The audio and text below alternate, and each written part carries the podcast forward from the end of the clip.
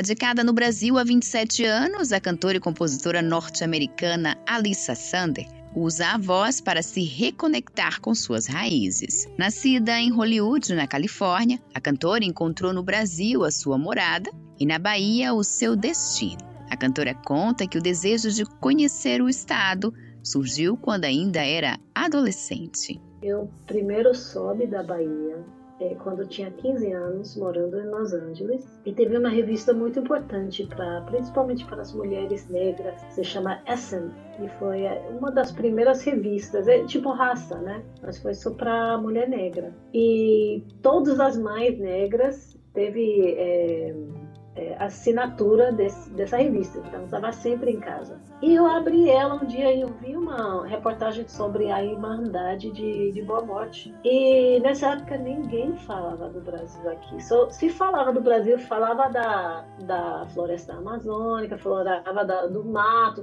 falava do povo indígena, mas eu nunca soube que existia negro no Brasil, não, não foi um assunto é, aqui. Aí eu, eu, li esse artigo e fiquei encantada, fascinada de descobrir que existia uma cultura negra fora da África. Anos mais tarde, de uma maneira inusitada, ela chega à Bahia. Eu, lembro conversando com minha melhor amiga, também era negra, é negra. E a gente comenta, não, eu vou para esse lugar um dia, quero conhecer esse lugar. Tinha 15 anos e esqueci. Aí eu fiz faculdade, quando eu formei resolvi viajar um pouco, que na época era meio radical, isso foi nos anos 80.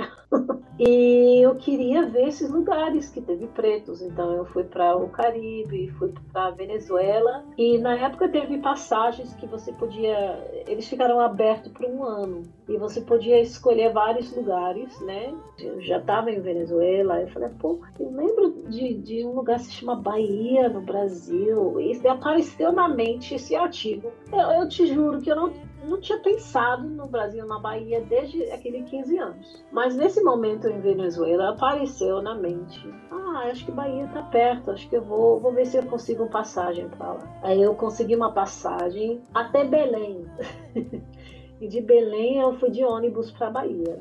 Em terras baianas, depois de dias de viagem, a artista se surpreendeu com o que viu e sentiu. Uma sensação tão inexplicável que ela definiu como uma chamada ancestral. E a minha primeira memória foi de descer no rodoviária e eu não falava português, não conhecia ninguém. Mas o cheiro da Bahia me lembrava uma coisa de família e, e foi muito estranho porque a primeira vez que estou nessa terra e tem um cheiro familiar e eu acho que isso foi uma chamada ancestral. Acho que meus ancestrais já conheceu alguma coisa da terra, meus orixás. Eu não sei te explicar porque não foi uma coisa da mente, foi uma coisa de algo em mim, a minha alma já conheceu algo da Bahia. Isso foi meu primeiro contato. Isso foi em 93. Desde então, Bahia sempre me fazia uma coisa para me chamar de volta. Em 96 eu acabei ficando. Alice Sander passou duas décadas no Brasil, estudando canto e observando a cultura e a música brasileira no cotidiano viveu em Salvador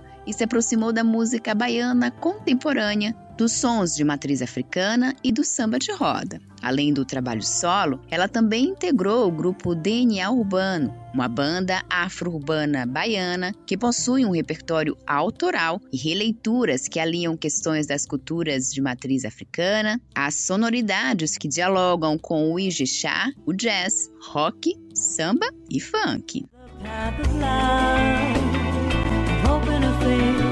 for a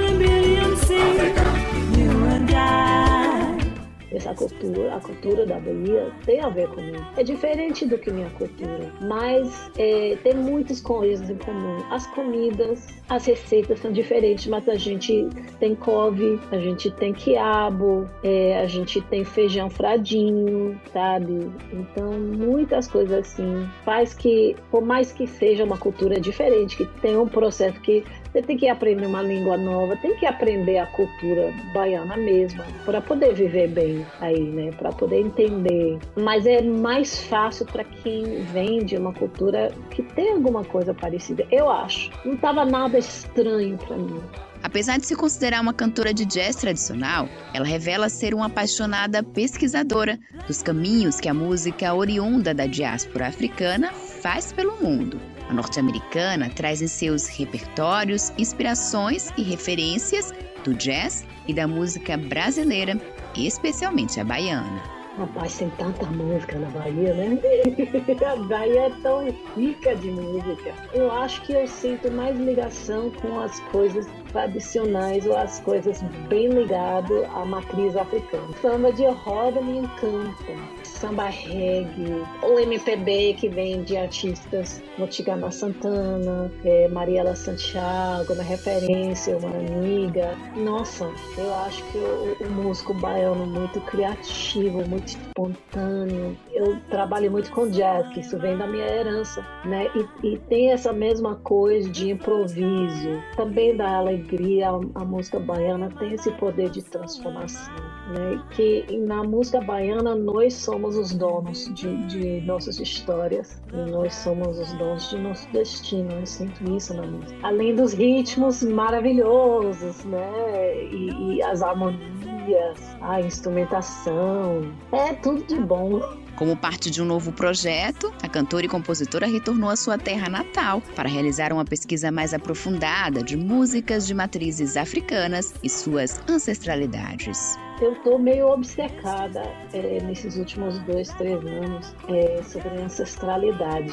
Né? É, eu acho que isso tem muito a ver com o meu tempo na Bahia. Pesquisar mais e entender mais de música como samba chula, né? que é uma das músicas ancestrais da Bahia, me fez querer saber mais da minha música ancestral, para poder entender. E uma parte de mim queria entender também como que essas heranças musicais podem conversar. Eu fiquei obcecado com isso. E assim, a norte-americana, radicada no Brasil e de alma e coração baianos, através da arte, vai fazendo conexões entre a música que se faz aqui com as de outras partes do mundo, unindo as tradições musicais desses países com o seu lindo canto.